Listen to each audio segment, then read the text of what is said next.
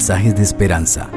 Reflexión diaria en el plan Reavivados por su palabra con el pastor Álvaro Rodríguez. Un respetuoso pero también cordial saludo, queridos amigos. Es muy agradable podernos encontrar para reflexionar en la palabra de vida, en la palabra de poder, de salvación y bendición que es las sagradas escrituras, la Santa Biblia. El Señor la dejó como una lámpara para nuestra vida. Ella nos indica el camino a seguir. Y hoy en el plan Reavivados por su palabra, nos encontramos frente al capítulo 10 de el segundo libro de las crónicas. Vamos a leer este precioso capítulo de 19 versículos en el que nos encontramos un cuadro inesperado después de una época de tanta prosperidad con el rey Salomón, de tanta gloria, de una época especial para el pueblo de Israel cuando se convirtieron en la atracción del mundo, pero ahora una época de división, de rebeldía, de descontento, de desatención de parte del monarca. Vamos a hacer la lectura de esta palabra, de este capítulo, pero antes de ello nos vamos a encontrar con el Señor a través de la oración. Padre querido, gracias te damos por la vida, gracias por tener acceso directo a tu palabra, gracias porque ella nos enseña el camino de la salvación. Habla a nuestro corazón, Señor, a través del texto bíblico. Te lo pedimos en el precioso nombre del Señor Jesucristo. Amén. La palabra del Señor dice así. Roboam fue a Siquén, porque en Siquén se había reunido todo Israel para hacerlo rey.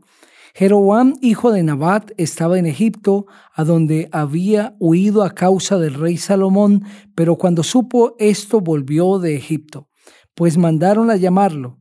Al llegar Jeroboam, él y todos los israelitas hablaron con Roboam y le dijeron, Tu padre hizo muy pesado nuestro yugo, aliviana un poco la dura servidumbre y el pesado yugo con que tu padre nos oprimió y te serviremos. Pero él les dijo, Vengan a verme dentro de tres días. En cuanto el pueblo se fue, el rey Roboam les pidió consejo a los ancianos que habían estado al servicio de Salomón su padre cuando éste vivía. Les dijo, ¿qué me aconsejan ustedes de responder a esta gente? Ellos le contestaron, si te conduces bien con ellos y eres de su agrado y les hablas amablemente, ellos te servirán siempre. Pero Roam no hizo caso del consejo de los ancianos, sino que les pidió consejo a los jóvenes que se habían criado con él y que estaban a su servicio. Les dijo, ¿qué me aconsejan ustedes responder a esta gente?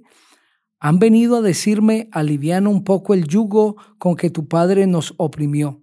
Los jóvenes que se habían criado con él le contestaron, pues a esa gente que ha venido a decirte, tu Padre hizo muy pesado nuestro yugo, así aliviana tú nuestra carga, vas a decirle, mi dedo meñique es más grueso que el miembro viril de mi Padre.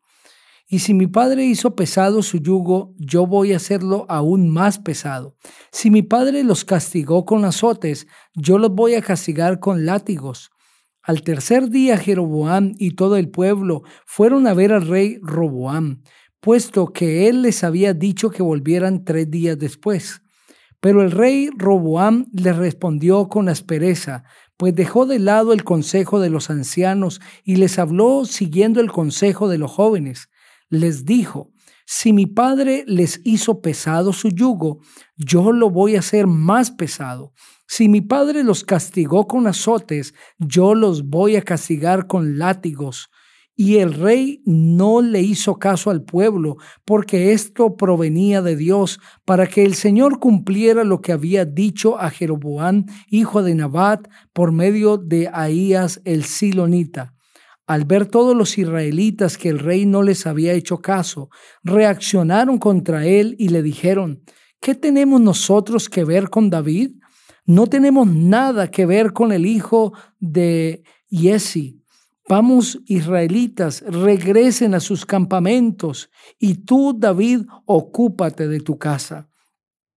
Fue así como todos los israelitas se fueron a sus tiendas. Pero Roboam siguió reinando sobre los israelitas que habitaban en las ciudades de Judá. Luego el rey Roboam envió a Hadorán, que estaba a cargo de los tributos, pero los israelitas lo apedrearon y así murió. Entonces el rey Roboam subió a su carro y a toda prisa huyó a Jerusalén. Fue así como los israelitas se apartaron de la casa de David hasta el día de hoy. Este capítulo también está registrado en el primer libro de los reyes, el capítulo 12, los versículos 1 al 24.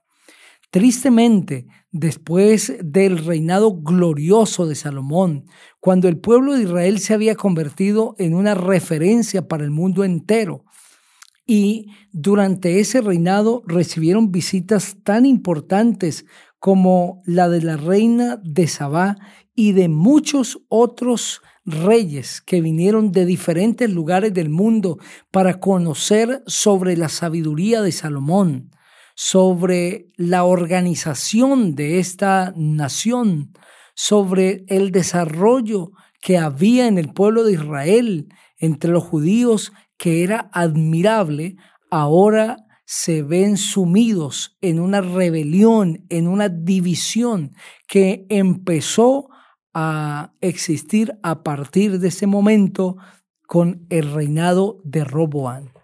Roboán es el hijo de Salomón que le sucede en el trono ante la muerte natural de Salomón. Roboán recibe una nación que ha estado no solamente acompañada de prosperidad, sino que, de acuerdo al relato, los habitantes que son los israelitas se sienten doblegados, se sienten cargados de impuestos, puesto que Salomón impuso muchos tributos al pueblo de Israel para poder sostener el andamiaje de su gobierno, toda la estructura de esta gloria tenía un precio y era los tributos del pueblo. Por lo tanto, al morir Salomón, viene el pueblo ante un nuevo rey, esperando recibir de este rey una respuesta positiva y le piden que alivie el yugo, que les quite la dura servidumbre de impuestos, esa carga económica para el pueblo. Sin embargo, Roboam, no estando seguro de qué respuesta dar, le pide al pueblo irse y a los tres días regresar. Y allí encontramos al rey consultando a dos grupos de personas diferentes, a los ancianos y a los jóvenes. Los ancianos con toda la experiencia, con la madurez, con la sencillez y la sabiduría, con todo el conocimiento que habían adquirido de Salomón, le dan un consejo acertado al rey. Escucha al pueblo, alivia la carga y si tú te conduces bien con ellos y eres de su agrado y les hablas amablemente, ellos servirán siempre. Te van a servir, ellos se van a entregar a ti. Sin embargo, los jóvenes, con toda su eh, quizás eh, ganas y con toda su fuerza, pero sin experiencia y falto de sabiduría, le dan un consejo desacertado al rey. Oprímelos, trátalos con más dureza, tienes que hacer sentir tu mano, tu poder, tienes que mostrarte fuerte, no débil, no puedes escuchar la voz de ellos, y eso le agradó al rey. Tristemente, eso agradó al rey. El corazón humano se doblega fácilmente por lo que le acredita poder por lo que le exalta. El corazón humano se inclina por esto eh, justamente que es lo que están viviendo, que es lo que está viviendo el rey. Una experiencia en la que se le está exaltando y se le está dando más créditos de los que tiene. Pero este fue un paso incorrecto que el rey dio tristemente. El reino se dividió, el pueblo se fue y empezó una cruel rebeldía, una rebeldía tal que llevó a la nación a dividirse. Ahora se empieza a hablar del reino del norte y del sur y tal es la oposición el uno hacia el otro, que aunque son hermanos, pero se convierten en enemigos a tal punto que empiezan a sostener batallas, guerras entre ellos mismos. En el consejo de los ancianos hay sabiduría. Escúchalos, condúcete bien con ellos, hábleles amablemente y ellos te servirán. Hoy nosotros tenemos dos caminos a seguir. Como padres, quizá en la educación de nuestros hijos, como líderes en el campo que nos desenvolvemos, siendo influencia para otros, tenemos que elegir qué conducta seguir. Seguimos el consejo de los jóvenes, tomamos el poder, imponemos sobre otros, humillamos a otros, hacemos sentir nuestra fuerza o tomamos el consejo de los ancianos. Nos portamos de manera amable, hablamos de una manera amorosa a la gente, les tratamos bien. Tristemente, esa es la que menos agrada. Agrada el dar órdenes, el hacer sentir el poder, el hacer sentir mi palabra, el hacer que otros obedezcan a mi voz, pero es la que menos resultado da.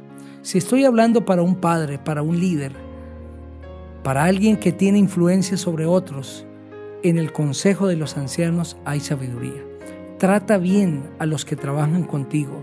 Trata bien a los que se asocian contigo. Dales el mejor trato, usa las mejores palabras, incentívales, motívales y tendrás personas que te servirán. Quiero invitarte para que ores conmigo. Padre, gracias te damos por la vida, gracias por acompañarnos y gracias por estos consejos maravillosos de tu palabra. En el nombre del Señor Jesucristo, amén. El Señor te bendiga.